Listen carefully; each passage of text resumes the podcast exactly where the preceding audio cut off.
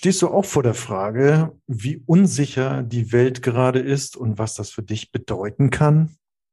Oder stellst du dir auch mal die Frage, welche Auswirkungen das auf unseren Alltag alles haben wird? Oder bist du auch in der Situation, dir aufgrund der aktuellen Geschehnisse darüber Gedanken zu machen, was du ändern willst und musst? Oder bist du auch der Meinung, dass über zwei Jahre Pandemie und nun der Krieg in der Ukraine unser Selbstverständnis vom Leben in Frage stellt grundsätzlich? Also wenn du jetzt innerlich mindestens einmal genickt hast, dann bist du hier genau richtig. Permanent Change. Hier erfährst du, wie du als Mensch im Unternehmen handlungsfähig bleibst und als Führungskraft die Zukunft mitgestalten kannst. Und hier sind deine Experten für Permanent Change, Thomas Lorenzen und Thomas Weers. Viel Spaß dabei!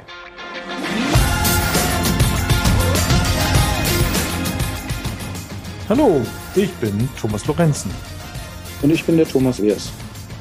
Und wir beraten Menschen und Unternehmen dabei, den permanenten Wandel agil und selbstbestimmt zu gestalten. Puh, Thomas, das ist ja echt heute ein schwieriges Thema. Aber aus aktuellem Anlass, und ich glaube, ich brauche das nicht großartig erklären, haben wir uns ja beschlossen, aus der eigenen Betroffenheit heraus einfach unseren Fokus mal zu ändern heute und das, was wir angekündigt haben, zu verschieben und aktuell die Situation bezüglich der Pandemie und der Ukraine-Krise oder des Krieges in der Ukraine zu beleuchten und darüber einen Podcast zu führen. Ja, Thomas, die Bilder aus den Medien, jetzt kürzlich auf der Autobahn war ich unterwegs mit der Familie. Also es vergingen keine zehn Minuten, hast du immer wieder einen voll besetzten Pkw gesehen mit ukrainischem Kennzeichen. Bei uns um die Ecke ist das Flüchtlingslager, was heißt Lager, das Aufnahmezentrum, muss ich ja sagen. Das Aufnahmezentrum ist wieder aktiviert worden, diesmal eben für Flüchtlinge aus der Ukraine und macht schon wirklich sehr, sehr betroffen. Es macht ratlos, es macht fassungslos. Und ich finde, du hast ja drei gute Begriffe gesagt. Also ich spüre das für mich auch so eine persönliche Ratlosigkeit, Fassungslosigkeit. So zwei Jahre Pandemie, wo ich manchmal glaube, lernen wir eigentlich aus der Pandemie oder lernen wir aus diesen ganzen Erfahrungen, die wir als Menschen und als Gesellschaft dort durchleben und jetzt dieses furchtbare Kriegsereignis, der Überfall auf die Ukraine. Und ich merke, dass ich nach Antworten suche. Ich merke, dass ich gerne Lösungen hätte und merke, das ist so eine Machtlosigkeit, die ich in mir spüre, die ich finde keine Lösung, ich finde keine Antwort, ich finde keine, ich sag mal, keine für mich beruhigende Antwort auf das, was gerade passiert und wie es gerade passiert.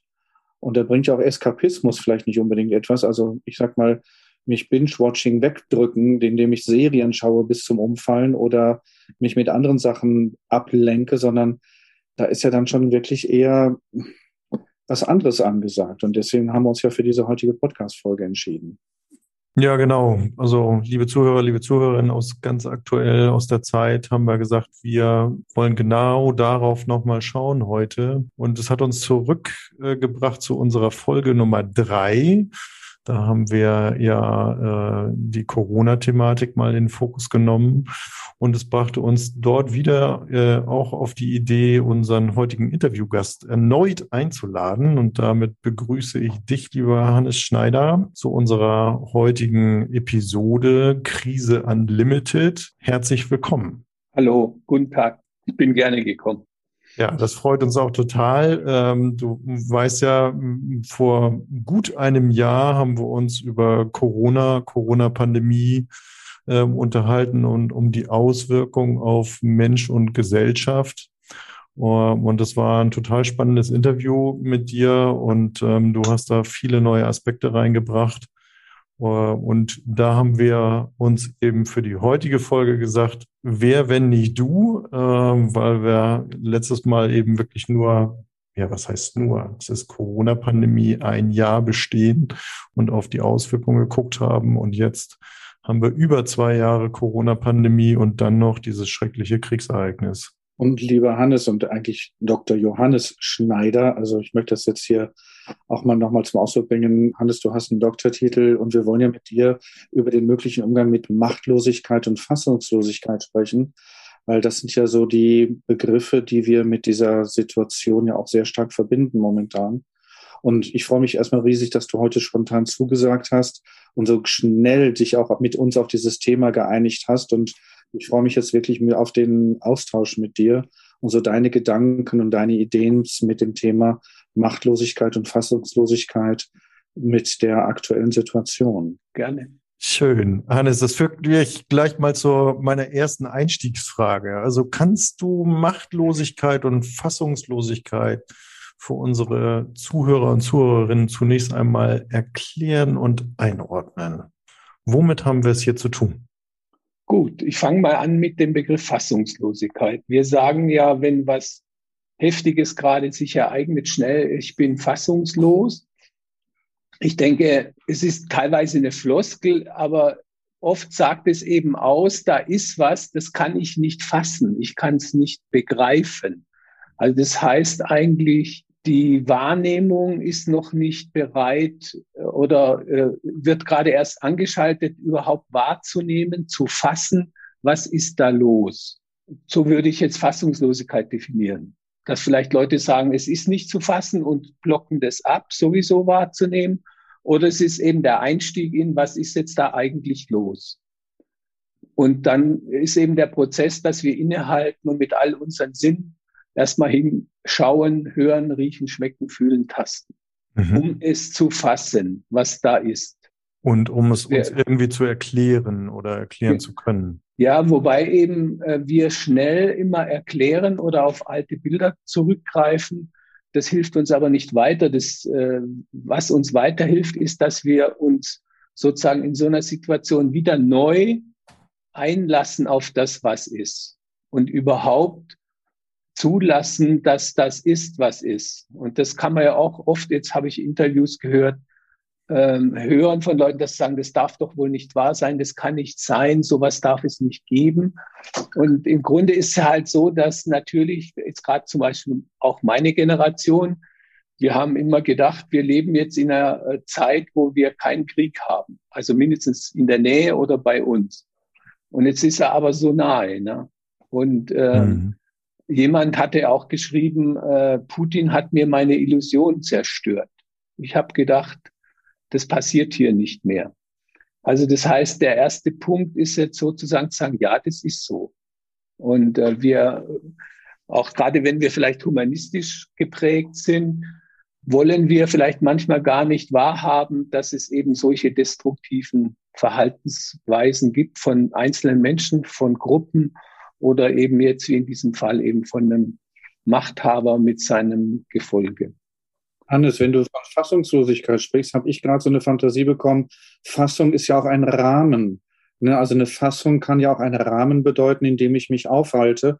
wenn ich sage, das ist doch nicht zu fassen, was hier gerade passiert, oder ich bin fassungslos über das, was passiert, könnte man das auch in die Richtung deuten, also dass ich mir ein, ich brauche einen neuen Rahmen, um das für mich in meine Begrifflichkeit oder in meine Wahrnehmungsrealität ein, einfließen zu lassen oder einzuholen? Ja, oder mindestens zuerst halt äh, die Bereitschaft, das anzufassen. Also ich denke auch gerade an eine Glühbirne mit einer Fassung. Ja, genau. Im Grunde, Im Grunde ist es so, so, wenn jetzt was Neues da ist, dann ist ja wichtig, dass ich das wahrnehme und fasse und damit ja dem eine Fassung gebe. Und äh, das wird natürlich, wenn ich offen bin, einen neuen Bezugsrahmen geben oder einen veränderten. Wenn, wenn ich lebendig damit umgehe, dann bin ich nachher jemand anders als vorher. Dann habe ich etwas in der Zeit dieser Situation oder durch diese Situation bei mir selbst an Erkenntnissen, Einstellungen, Werten und so weiter reflektiert und verändert. Das wäre zur Fassungslosigkeit für mich. Mhm. Dass, du dann dass nach dieser Fassungslosigkeit eine neue Art des Fassens ermöglicht wird und dadurch veränderte Bezugsrahmen oder veränderte Sichtweise, veränderte Werte, veränderte. Genau. Und das Interessante ist eben jetzt von der Psychologie her, dass wir eben nur dann in der Lage sind, etwas aktuell neu passend zu gestalten, wenn wir uns darauf einlassen dass wir so wie es da ist, es annehmen und dann sozusagen damit umgehen. Und ich glaube, da kommen dann diese vielen Reaktionen, dass man, dass wir das nicht annehmen wollen, so wie es ist, dass wir genau. dann fangen, ich sag mal, Schuldzuweisungen zu formulieren oder zu sagen, na, die Ukrainer brauchen sich doch nur zu ergeben, dann ist doch alles vorbei, dass wir genau. Fassungslosigkeit wieder revidieren können und wieder in eine, in unsere alte Fassung wieder zurückgehen können. Und, und ja. wenn wir das denn nicht können und wenn wir das nicht erklären können, führt uns das dann zur Machtlosigkeit, also zu dem zweiten Begriff? Ja, genau so. Also okay. ich denke eben, Machtlosigkeit heißt ja, ich kann nichts machen. Also Macht kommt ja von machen, etwas tun, bewirken. Und Machtlosigkeit ist das Gefühl, ich habe gar keinen Einfluss darauf oder ich kann nichts machen oder ich bin ohnmächtig. Und äh, machen kann ich im Endeffekt wirklich auch so, wie du es jetzt vorher gesagt hast, stimmig, passend zum Jetzt nur etwas, wenn ich eben dem Rechnung trage, was jetzt wirklich ist. Also das vielen Hilfe, Unterstützungsmaßnahmen, die jetzt durch Flixbus, durch die Deutsche Bahn, durch viele Organisationen äh, aus Deutschland mit Hilfsgütern und so weiter ähm, organisiert werden, da ist die Fassungslosigkeit durch, da hat man eine neue Fassung gefunden, da ist man wieder in seine Macht- und Gestaltungsfähigkeit gekommen und sagt, was kann ich machen, um an dieser Situation etwas zu verändern, zu verbessern oder zu unterstützen? Ja, genau so würde ich sehen. Wobei ich dann halt dann unterscheiden würde, dass es Menschen gibt, die wirklich diesen ganzen Prozess durchgehen von vorne und dann für sich stimmig entscheiden, was sie jetzt tun oder mhm. lassen. Also auch lassen, etwas nicht bewusst tun, ist auch Macht, in Anführungszeichen. Ja. Ne?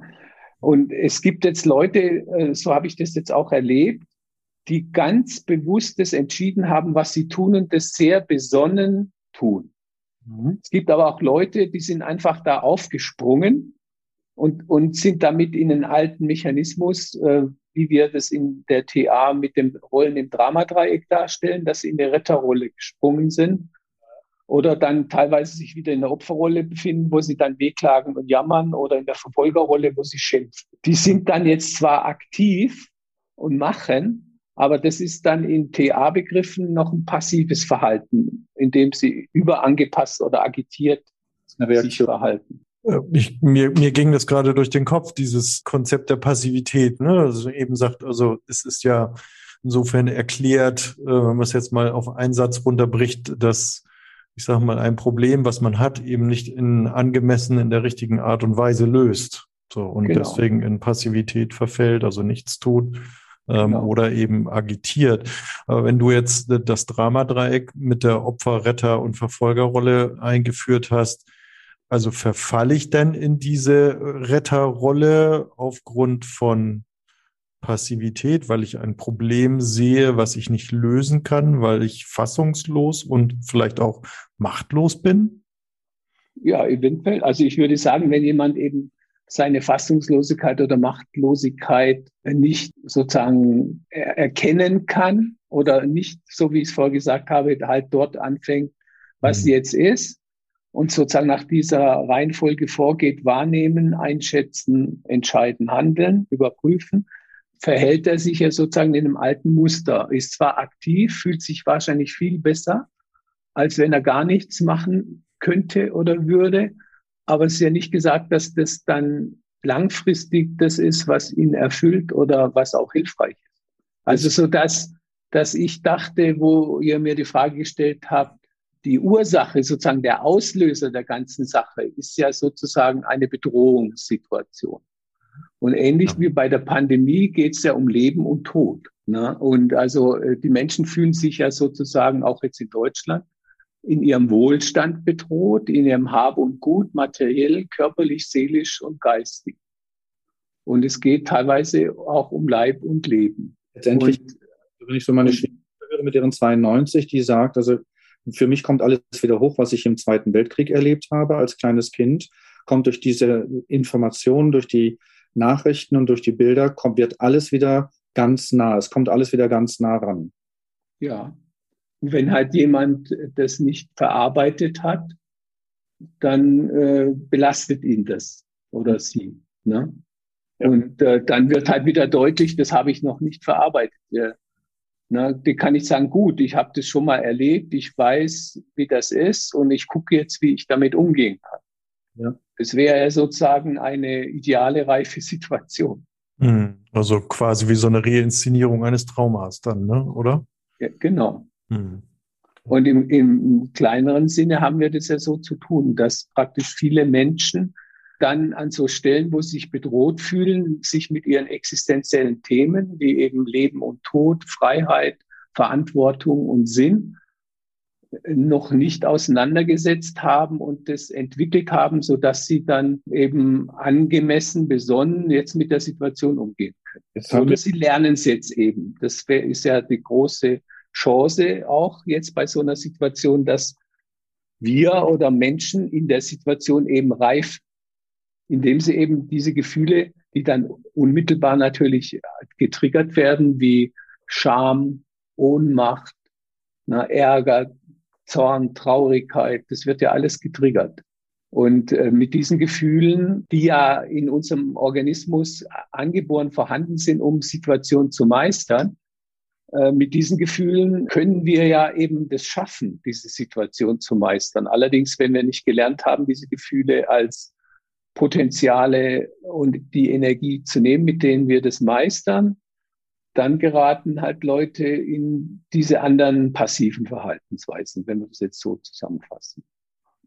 Wenn wir jetzt diese passiven Verhaltensweisen mal auf unsere Gesellschaft übertragen, Hans, wie zeigt sich dann das passive Verhalten in unserer Gesellschaft oder in gesellschaftlichen Aktionen oder Aktivitäten. Hast du da Beispiele? Hast du da Ideen zu? Ja, ich würde sagen, also was mir als erstes einfällt jetzt, ist, glaube ich, wichtig, was ich denke, was wichtig ist, zu trennen verschiedene Ebenen. Äh, und zwar, dass, also für mich ist es wichtig zu, zu sagen, es gibt eine politische Ebene wo eben, wo, wo es Machthaber gibt und Mächtige, die Geld haben, Einfluss haben, die sozusagen die Politik bestimmen. Und dann gibt es eine politische Bühne aus meiner Sicht als nächstes, die wir wählen jetzt in Deutschland, wo viele Menschen meinen, die würden jetzt bestimmen, was läuft. Und dann gibt es die anderen Ebenen von Organisationen, von Gruppen, von uns persönlich.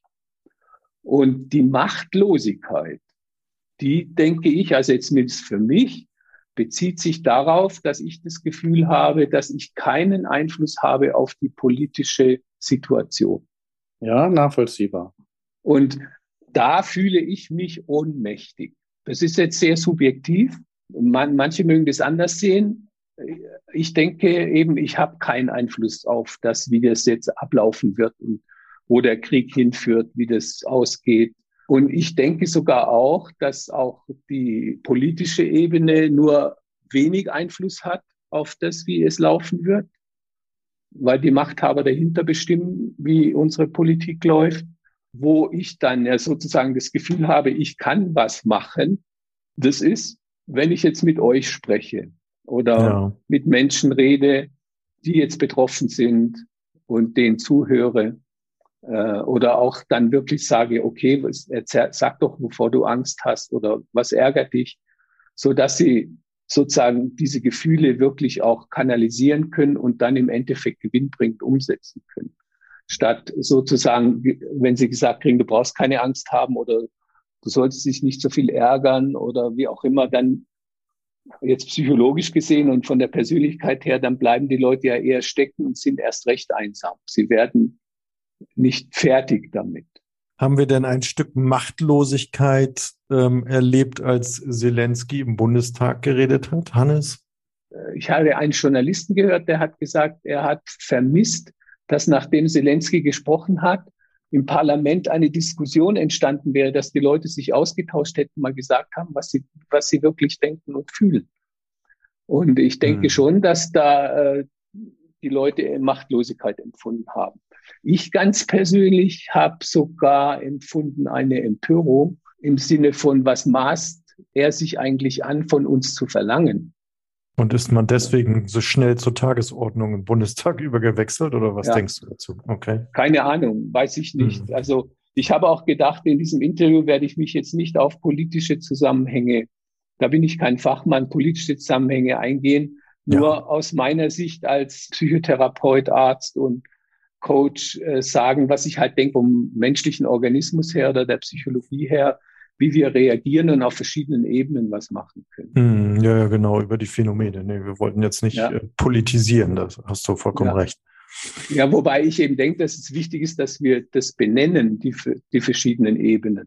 Ja. Und wo du jetzt auch gesagt hast, eben uns, da finde ich, da geht es zu weit. In dem Moment, wo wir das verallgemeinern würden oder ich verallgemeinern würde, finde ich, ist es nicht hilfreich, sondern ich denke, es ist eher hilfreich, sozusagen äh, die einzelnen Positionen zu benennen und die auszutauschen. Also was für mich jetzt stimmt, muss für dich nicht stimmen. Ne? Also, mhm. weil ich bin in einer anderen Situation, ich bin in einem anderen Alter. Äh, wir haben zwar die gleiche Situation von, von diesem Krieg, aber wir werden ja je nachdem, wie wir gerade leben und in unserer Situation verschieden reagieren. Und das ist mir eben auch aufgefallen, auch in der Diskussion, die ich mit Fachleuten hatte, dass ja schnell kommt, auch gerade auf, dann auf die politische Situation bezogen, wir müssen doch oder die Russen sind doch oder die Ukrainer sind doch oder wir Deutsche müssen doch oder so. Na, wenn, äh, das finde ich, das, ähm, also da ist, da sperrt sich was bei mir. Mhm. Weil da entsteht was, wo man hineingezogen wird. Und ich denke, das ist eben auch ein Stück äh, Machtlosigkeit, wenn Menschen keine eigene Position einnehmen können, sondern sich dann in das Drama an verschiedenen Ecken als Verfolger, als Retter, als Opfer hineinziehen lassen. Mhm. Und so Äußerungen, wir müssen doch, klingt ja eher nach einer Verfolgerrolle, ne? Ja, oder Retterrolle. Oder Verfolgen Retter. oder ja. retten. Und äh, die Leute meinen es oft gut, ne? aber ich denke, es ist nicht hilfreich. Also was ich gemerkt habe, mindestens für mich, dass es mir total gut tut, äh, ganz verschiedene Positionen zu hören, verschiedene Analysen äh, und dann immer zu gucken, okay, was kann, was spricht es in mir an und was mache ich damit? Mhm. Und das ist auch etwas, also die, ihr habt ja von Wirkungen, Auswirkungen gesprochen. Und ich denke, so eine Situation hat auf alle Fälle immer eine Wirkung, dass es bei uns existenzielle Themen anspricht und dazu eben Gefühle. Ja. Da kommen jetzt in so einer Situation alle vor. Ne? Und insbesondere eben, äh, eben auch Ohnmachtsgefühle, Machtlosigkeit. Und äh, wenn wir diese nicht zulassen, dann eskalieren wir eher und dann eskalieren die Leute äh, Ärger ne? oder, oder eben äh, übertriebene Rückzug und Traurigkeit wenn wir es zulassen, dann können wir ja praktisch mit dem, was wir spüren an Gefühlen, dann im Endeffekt eben handeln und gezielt entscheiden, was wir in dieser Situation tun und lassen. Na, mit wem wir was machen, wo wir jemanden unterstützen, wie wir äh, Stellung nehmen oder so.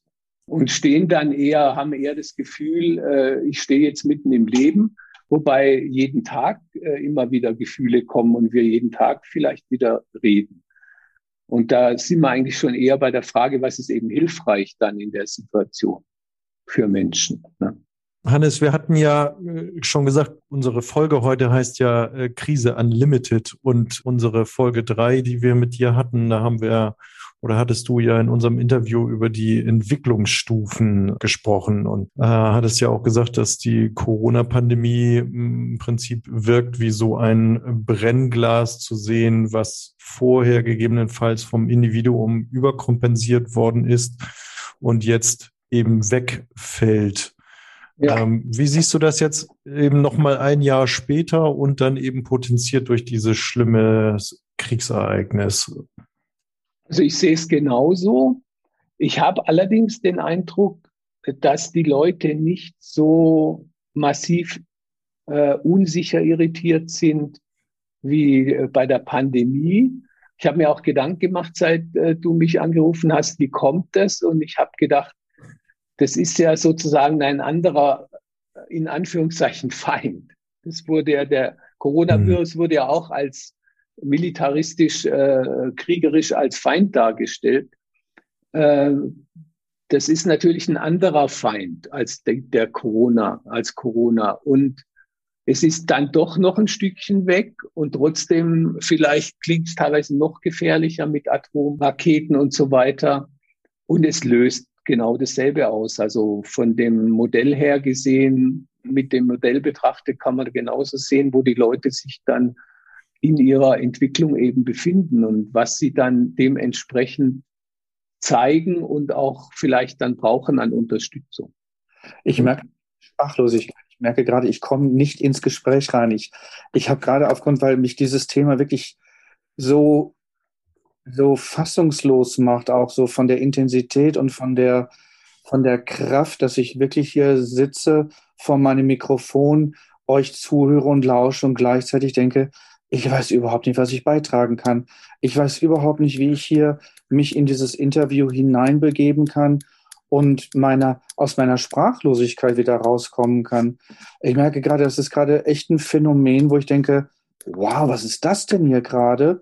Was ist denn hier gerade für ein Parallelprozess, der mich da, der mich gerade sozusagen in diese, ja, in diese Sprachlosigkeit auch hineinbringt? Ich finde es ganz toll wie geht's dir jetzt, wo du deine Sprachlosigkeit zur Sprache bringst?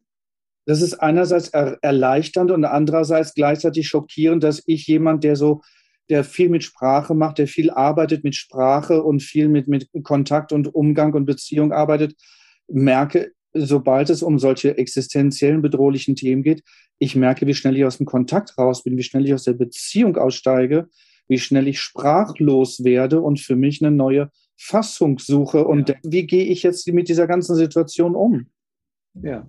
Also, also, wenn ich jetzt könnte, würde ich dich einfach fragen, hast du äh, echt über Tod nach, also dich damit konfrontiert, ne? Und kannst du darüber sprechen, ne? Über Tod, dass Tod zum Leben dazugehört und ne, dass wir eines Tages sterben und ja, dass wir früher sterben könnten durch eine Atomrakete oder was auch immer. Ne? Und danke also für das fiel mir ein. Ja, dann, und danke für diese Frage, Hannes, weil der Tod ist früh in meinem Leben schon da gewesen durch äh, den Verlust von nahen Verwandten und äh, meinem Bruder in meinen 20er Jahren. Da hat das Leben nochmal eine andere Kraft und nochmal eine andere Wertigkeit für mich bekommen, aufgrund dieser persönlichen Betroffenheit.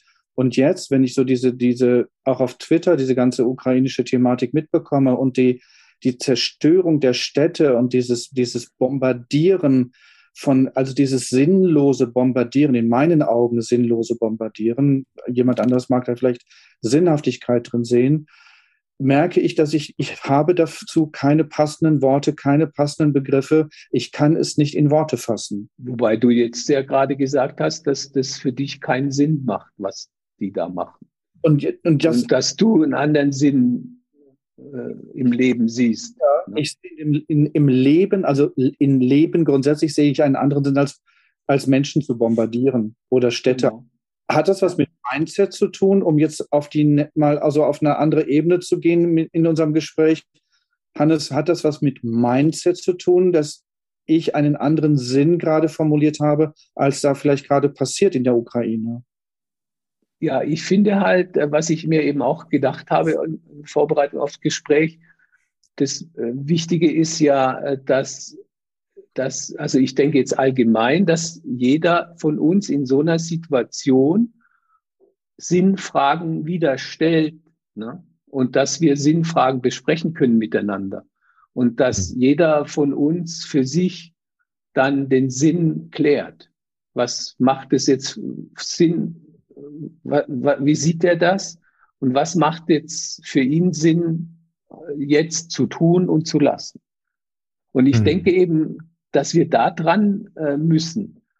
Also ich habe hab das bei mir gemerkt, je mehr ich diese existenziellen Themen, eben Tod und Leben, ne, Freiheit und, und Ordnung, Verantwortung und Sinn, je mehr, diese Themen tauchen auf. Und die kommen immer vor. Und je mehr ich mich denen stelle, umso ruhiger werde ich. Aber ich brauche dann eben Menschen, mit denen ich drüber sprechen kann. Und das Interessante ist ja, unser, unser Ausdruck beginnt ja rein körperlich. Ne? Man spürt was im Körper, das will dann raus, das ist der Affekt, sagen wir dann vielleicht auch, oder dann das Gefühl und schließlich machen wir uns da Gedanken drüber und sagen, das ist Ärger, das ist ja dann eine Kognition dieser Empfindungen, das ist das Gefühl und dann verhalten wir uns dazu und das Ganze ist dann die Emotion. Und es baut sich eben auf, rein körperlich über laute Sprache und die, die Worte, Worte zu finden und Worte zu schöpfen, das macht die Gefühle überhaupt steuerbar. Also körperliche Gesten, Worte, Bilder, auch wenn wir Bilder malen oder fantasieren und miteinander besprechen, dann wird das Gefühl sozusagen steuerbar und, und ich kann bewusst entscheiden, ich mache jetzt das. Was aber halt typisch ist, ist meistens bei uns, dass wenn jemand sagt, ich habe Angst, dass dann kommt, du brauchst keine Angst haben. Mhm. Damit ist dieser ganze Prozess blockiert. Genau, genau. Wenn ich aber sage, ich höre dir zu und ich höre wirklich zu und frage, wovor hast du Angst und lass ihn sprechen. So wie du dir jetzt gerade Sprache gegeben hast, ich hatte auch überlegt, passt dieses Interview, das ich dich dann so persönlich anspreche, aber das ist ja gerade ein schönes Beispiel.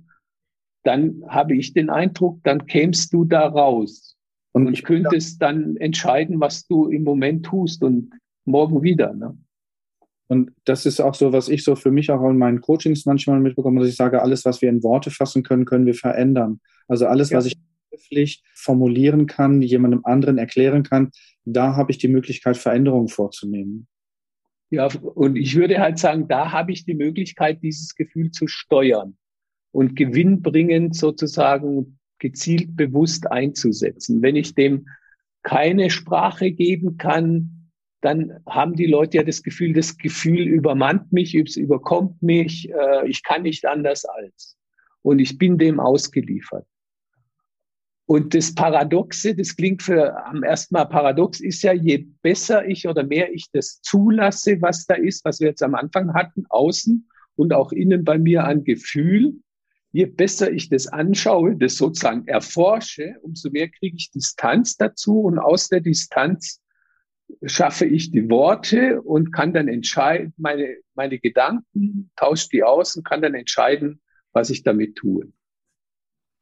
Das ist in meinem Modell die Handlungskaskade. Das ist praktisch die Richtschnur für äh, sozusagen ein, eine Passung, ein jetzt in die Situation kreativ passendes Verhalten.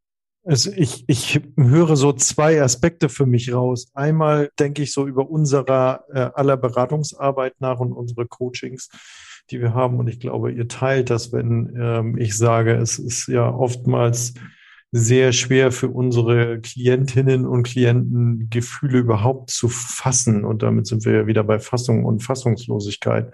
Genau. Ähm, und und äh, das eben auch zu spüren und dann auch zu klären, ist es, ist es äh, unter Umständen ein Ersatzgefühl oder ist es das richtige Gefühl? Und, ähm, und das, glaube ich, ist natürlich echt schwer und frage mich eben, wenn was können wir unserer Zuhörer und Zuhörerinnen draußen dafür mitgeben als Tipp? Also du hast jetzt eben schon deine Handlungskaskade genannt, also eben zu sagen erst. Ja, und, und als konkreter Tipp, dass Sie, also was ich gedacht habe, ist Folgendes. Damit mhm. man nicht zu sehr in, in ein Drama oder in Muster verfällt, mhm. ist das Erste, was ich gedacht habe, ist, dass ich die Informationen, die ich aufnehme, bewusst steuere. Also, dass, dass ich nicht ständig vorm Fernseher sitze oder irgendwas, sondern ganz bewusst überlege, wann und wo hole ich mir Informationen. Mhm. Und dann und hattest das, du ja auch gesagt, aus verschiedenen Kanälen. Ne? Und dann aus verschiedenen Quellen. Und ich und auch zeitlich zu begrenzen, weil das Leben, damit das Leben weitergeht. Ja. Also das habe ich jetzt oft von Leuten ge gehört, dass die und gesehen, die das fertigbringen, das wirklich zu begrenzen und zu sagen, ich arbeite ja noch oder ich habe eine Familie oder was auch immer und das mache ich jetzt möglichst gut, denen geht's ganz gut. Leute, die dann ständig vorm Fernseher sitzen oder Radio hören, immer wieder hinten dran, die, die sind irgendwie dem Ganzen ausgeliefert. Also das Wichtige ist erstmal die Information zu steuern. Und dann eben das, was ich jetzt gesagt habe, sich zurückzusetzen und bewusst das zu beobachten und zu gucken, was ist da eigentlich los. Und was ich letztendlich auch total klasse fand, wo ich äh, mit Kollegen im Zoom war, wirklich aus der Distanz heraus, dass mehrere Leute erzählen, wie sie das sehen oder verschiedene Schwerpunkte. Und ich habe aufgeschrieben, was ich auch gesehen habe in der, im Coaching, wenn man etwas sich anguckt, sozusagen sich in die Rolle zu begeben, je emotionaler das wird, in die Rolle zu begeben, wie als wäre man ein Reporter. Also sich vorstellt, ich bin jetzt ein Journalist, ich gucke mir jetzt was an oder höre was an und gucke mir das genau an und nachher berichte ich darüber. Mhm. Ich hatte mal einen Ausbildungskandidat, der hat äh, dann seine Familiengeschichte aufgenommen und der hat sich vorgestellt, ist dann praktisch wie ein Journalist oder Reporter zu den verschiedenen Familienmitgliedern gefahren aus verschiedenen Generationen, hat sie interviewt. Und durch diese Rolle, äh, ich bin jetzt der Journalist oder der, der interviewt, gebe ich mir eben auch einen bestimmten Abstand. Und das macht, bringt mich in die Lage, dann das auch wieder, wie wir es vorher hatten, eher in Worte zu fassen und auch einen Abstand zu den Gefühlen zu kriegen. Um es dann auch wieder in eine Fassung zu bekommen und wieder sozusagen auch wieder in die eigene Macht und die eigene Gestaltungsfähigkeit zu kommen. Genau. Und dann denke ich, ist der nächste Schritt, dass ich mir bewusst wirklich Zeit nehme, mich darüber mit Leuten zu unterhalten, wo ich weiß und merke, wenn ich mich mit denen unterhalte, das tut mir gut. Und nicht mit Leuten sich zu unterhalten, wo man merkt, wenn ich da rausgehe, geht es mir noch schlechter. Oder ich bin nur in, in schlechten Gefühlen bestärkt. Das, ja. das ja. macht keinen Sinn. Ne? Hm. Sondern bewusst Leute auszusuchen, mit denen man redet. Ja. Und der zweite Aspekt, den ich nennen wollte, war ja so etwas, ähm, wo, wo Thomas ja auch fragte, brauchen wir ein, ein, ein anderes, ein neues, ein wie auch immer erweitertes Mindset. Ähm, und äh, als ihr beiden euch darüber ausgetauscht habt, habe ich so gedacht, wir stolpern eigentlich seit, ja, weiß ich nicht, gefühlt 2008 oder kann man sogar noch weiter zurückgehen, immer in kürzeren Abständen in neuere Krisen und das Wort Krise ist eigentlich schon fast abgegriffen, weil wir haben ja laufend irgendwelche Krisen gehabt jetzt die vergangenen Jahre. Und äh, Frage ist eben, was, was ziehen wir daraus? Was lernen wir daraus? Naja, es gibt schon Leute, die haben gesagt, äh, also jetzt Psychologen oder psychologisch ausgebildete Leute, mir fällt der Autor gerade nicht ein, der hat gesagt, das Leben besteht in einer Folge aneinandergereihter Krisen. Mhm. Und Krisis kommt von Griechisch Entscheidung. Die Krise ist dann vorbei, wenn ich eine Entscheidung getroffen habe. Das ist wohl so. Ja. Und äh, natürlich ist es jetzt so, da, wenn du das sagst, Thomas, das wird ja von, von unseren Journalisten oder Politikern immer als Krise dargestellt. Es muss ja gar keine Krise sein, sondern es kann ja halt ein Thema sein oder ein anstehendes Problem oder wie auch immer, aber man kann es ja eben, eben emotional aufheizen. Und ich denke halt, was wir jetzt politisch erleben, wobei ich mich ja da kurz halten wollte, sehe ich dann schon, dass eben auch Massenpsychologie betrieben wird von unseren Machthabern.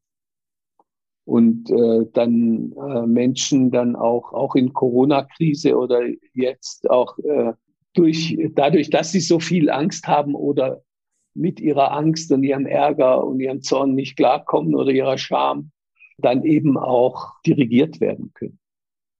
Das ist ja eben, äh, also für mich jetzt auch nochmal sehr schön zu sehen, wie Leute dann eben gelenkt werden. Und je, je weniger reif die in, der, in ihrer Persönlichkeitsentwicklung sind und selbstständig, umso mehr können sie ja gelenkt werden.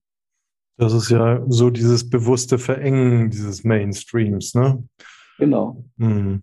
Ich war ja in der Ausbildung in Amerika und die haben mir damals, da war ich völlig überrascht, auch gezeigt, wie man sozusagen bewusst Flaps macht. Also man, man lenkt die Leute äh, durch irgendetwas, was man inszeniert, ab und macht währenddessen etwas, was die gar nicht mitkriegen.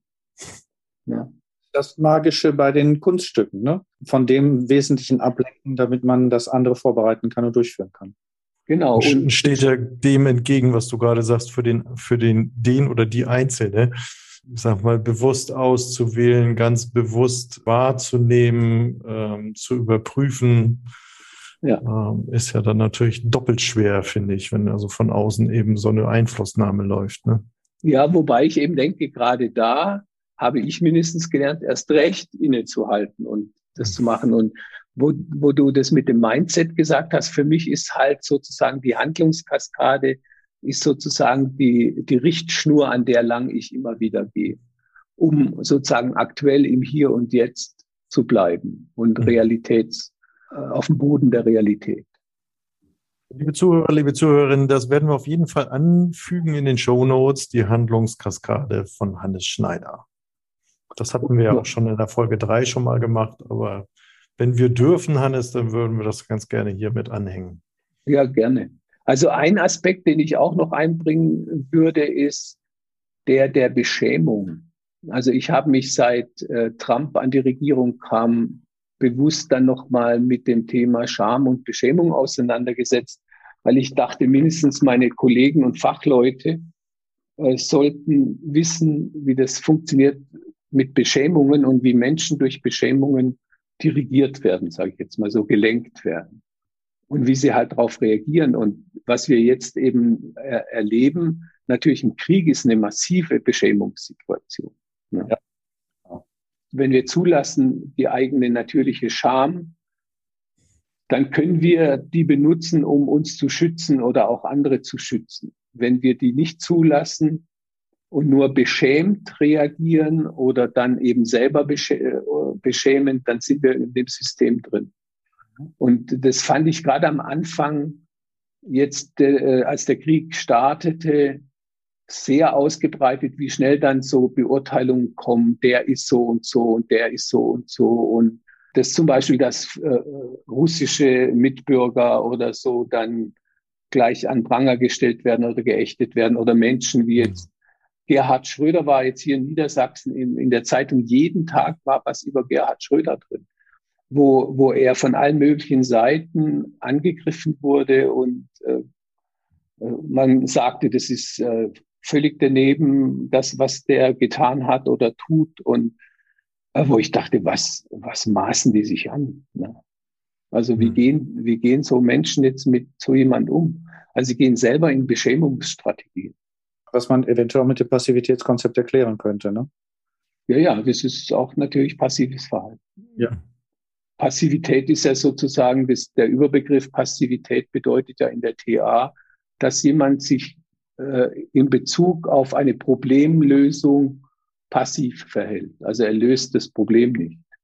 Ja, und fast so eine Art Parallelprozess, ja, äh, denke ich gerade, ne? Wenn es also von außen so gesteuert wird, diese Beschämung, sich das dann eben immer weiter in Parallelprozessen ja abbildet. Ja, und ich bin vorher gerade im Auto, als ich gefahren bin, wo hatte ich gehört, dass Olaf Scholz in der Ukraine massiv äh, kritisiert wurde, weil er gesagt hatte, dass man äh, russische Menschen nicht äh, einfach so angreifen sollte oder verurteilen, wurde er massiv äh, kritisiert in der Ukraine, wo ich dann dachte, natürlich sind es dann die Leute, die selber in dieser äh, Dynamik drinstecken. Also die mhm. das gar nicht mehr dann differenzieren, die dann auch eine politische von der privaten Ebene gar nicht mehr trennen. Und ich denke halt, die meisten wenn man es genau anguckt, auch von der Statistik jetzt in der Persönlichkeitsentwicklung, sind es ja nur 30 Prozent der Bevölkerung, die das können. Die anderen 60 Prozent können diese verschiedenen Ebenen gar nicht auseinanderhalten, also die ich vorher gemacht habe. Ja. ja. Wieder beim Thema Fassungslosigkeit und Machtlosigkeit, ja. weil ja. diese Unterscheidung da diese Möglichkeit nicht gegeben ist. Ja, und wobei ich dann, wenn wir jetzt eben das äh, Entwicklungsmodell nehmen würden, würde ich das aber auch so aufbauen, dass ich sagen würde, auf der Entwicklungsstufe eins kann jemand schon das machen, auf zwei kann er das machen, auf drei das, auf vier kann er eben schon vier Sachen, auf fünf kann er schon fünf. Das baut sich so auf. Also auch jemand, der sich machtlos fühlt, hat irgendwo schon noch etwas, was er machen kann und wo er Macht hat. Wunderbar schöner Übergang zum Fazit, Thomas. Ich glaube, wir können da das mal zusammenfassen, was wir jetzt im Interview so ein bisschen miteinander eruiert haben, uns angeschaut haben aus den unterschiedlichen Perspektiven. Was meinst du? Sehr gerne. Du bist schon eingestiegen. Fahre gerne fort. Hannes, aufgrund des Interviews heute mit dir möchte ich so zwei, drei, vier Fazite mal zusammenfassen. Also erstens mal, das, was im Moment richtig bei uns auf die Probe gestellt wird, ist meine Meinung, das ist unsere Flexibilität und Anpassungsfähigkeit an die Realität und an das, was ist. Zweitens, dass wir mit uns oder ich mit mir und auch mit meinem Umfeld liebevoll und fürsorglich bleiben darf, auch wenn ich mich überfordert oder machtlos fühle oder ohnmächtig fühle. Dass wenn ich diese Ohnmacht fühle oder diese Überforderung, dass das okay sein kann. Das ist okay im Moment und ich brauche vielleicht einen Moment wieder, um meine Fassung zu finden oder eine neue Fassung zu finden. Das Dritte, was ich ganz gerne sage, ist, trau dich. Es ist absolut okay, mit Familie, mit Freunden oder mit guten Menschen, die dich unterstützen, ins Gespräch zu gehen und mit deinen Sorgen zu teilen, deine Sorgen zu sagen, wie geht's dir gerade, so wie ich das gerade mit meiner Sprachlosigkeit hier und ich habe wirklich einen Moment gedacht, sage ich, sage ich es nicht? Ist es adäquat, ist es nicht adäquat? Und dann habe ich gedacht, scheiß drauf, ich sag das jetzt, weil ich merke, dass ich mich rausholen wollte aus dieser Situation.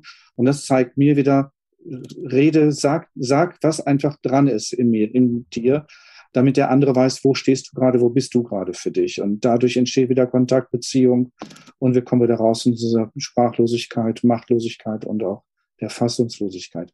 Und das vierte, es gibt auf jeden Fall professionelle Unterstützung für all diese Themen. Das können Coachings sein, das können psychologische Beratungen sein, das können Traumaberatungen sein, das können auch Gespräche mit Menschen ein, ein, bei einem Rotwein sein, wo ich mich austausche und mich einfach mal zeige, wie ich mich gerade fühle, was gerade so in mir abgeht und welche Gedanken ich gerade in die einzelnen Richtungen habe. Thomas, das waren so meine, das ist so das Fazit, was ich jetzt aus dem heutigen Interview mitnehme. Was meinst du? Ich finde auch neben ganz vielen wertvollen Tipps, die wir jetzt auch von dir, lieber Hannes, gehört haben, ne, und das, was wir auch in den Shownotes nochmal anfügen werden für euch, eben gerade dieses Thema Handlungskaskade als ein ganz, ganz wichtiger Baustein, ähm, um da ja ganz bewusst für sich eben nachzuforschen und in den Kontakt zu gehen zu dem, was, was euch bewegt. Lieber Hannes, ganz, ganz, ganz herzlichen Dank für das Interview mit dir heute. Ja, ich bedanke mich auch ganz herzlich. Ich bin während des Interviews, wir haben ja relativ spontan reagiert, fand ich toll. Also so ein Gespräch ist eben auch was äh, Hilfreiches ne, in der Situation, gerade was wir jetzt gemacht haben. Vielen Dank, Hannes, für die Zeit und auch für die schnelle äh, Zustimmung zu dem heutigen Termin, weil weiß ja auch, du bist auch gut unterwegs und deswegen vielen herzlichen Dank dafür. Liebe Zuhörer, liebe Zuhörerinnen draußen, danke, danke, dass ihr uns zugehört habt bei der heutigen aktuellen Folge Krise Unlimited. Ähm, wie gesagt, wir werden in den Show Notes äh, hilfreiche Tipps verlinken für euch, auch nochmal ähm, die Kontaktadressen, ähm, wenn ihr Unterstützung braucht, ins Gespräch gehen wollt Nimmt gerne mit den Kontakten, nimmt mit uns gerne Kontakt auf. Ja, und ansonsten Ausblick auf die nächste Folge werden wir nochmal dieses Krise Unlimited Geschehen ähm, fokussieren auf die Organisation. Also bleibt gespannt. Ich wünsche euch eine gute, gute Zeit. Bleibt gesund und von mir aus bis zum nächsten Mal. Danke nach Soltau, lieber Hannes. Danke nach Berlin, Thomas. Und danke nach Hamburg, Thomas. Mit Dankeschön. Tschüss. Tschüss.